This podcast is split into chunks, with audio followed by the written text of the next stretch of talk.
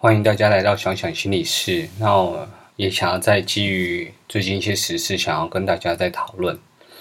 那心理学发现，心智运作有机模，很像是生命的剧本，是逻辑论述的前提。在俄罗斯入侵乌克兰的事件，也能看到前提。若前提错误，结论可能也是错误的。普丁不断宣称北约东扩，也将入侵视为对抗西方。很多人说普丁只是要尊重。也落入普丁的历史说。假如普丁的历史说是正确的，那蒙古也能以元朝的基础来进攻全世界。实际上，乌克兰的边界早在一九九四年，在俄美两国同意支持下而确立。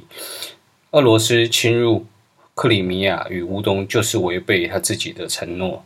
不过，集权国家违背承诺是常有的事。纳粹违背了对苏联的承诺，苏联违背。对日本的承诺，现在中共也违背对乌克兰战略伙伴的承诺。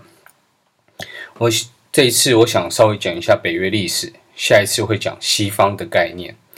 苏联在一九一七年开始红色革命，随后对可拿下的地方进行血腥入侵，对相当远或强势的国家会以共产主义遥不可及的乌托邦欺骗，同时安排间谍渗透。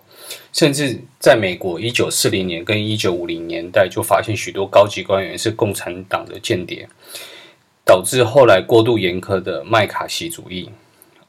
欧洲一些国家看见共产主义的危机，德国回应方法之一就是纳粹主义。但纳粹崛起后，欧洲、美国等国家认为纳粹比共产党危险，很大部分是纳粹的乌托邦。只限于日耳曼民族，又以科学之名杀害犹太人与其他社会弱势。英美等国当时选择与共产主义的相对小恶合作，对抗纳粹的大恶。苏联以盟军的名义占领许多土地，二战之后也继续欺骗与抢夺。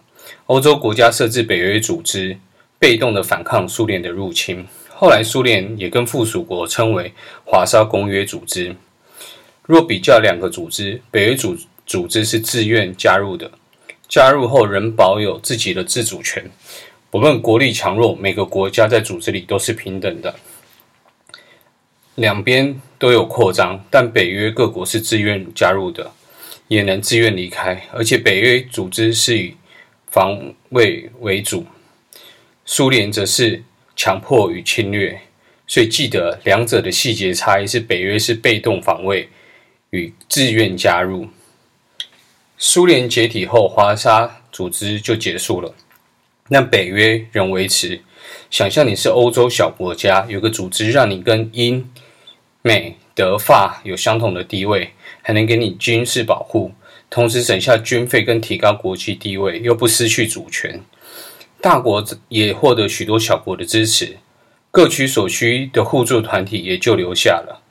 稳赚的生意当然要，其他国家也尝试加入。北约是被动防卫苏联的组织，一度似乎没有了目标。在俄罗斯攻击乔治亚与车臣之后，又有了防卫的功能。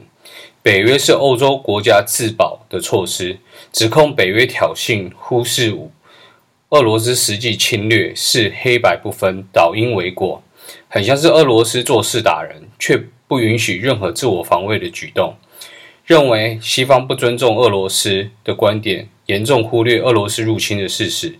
更应该讨论的是乌克兰能否得到应有的尊重。谢谢。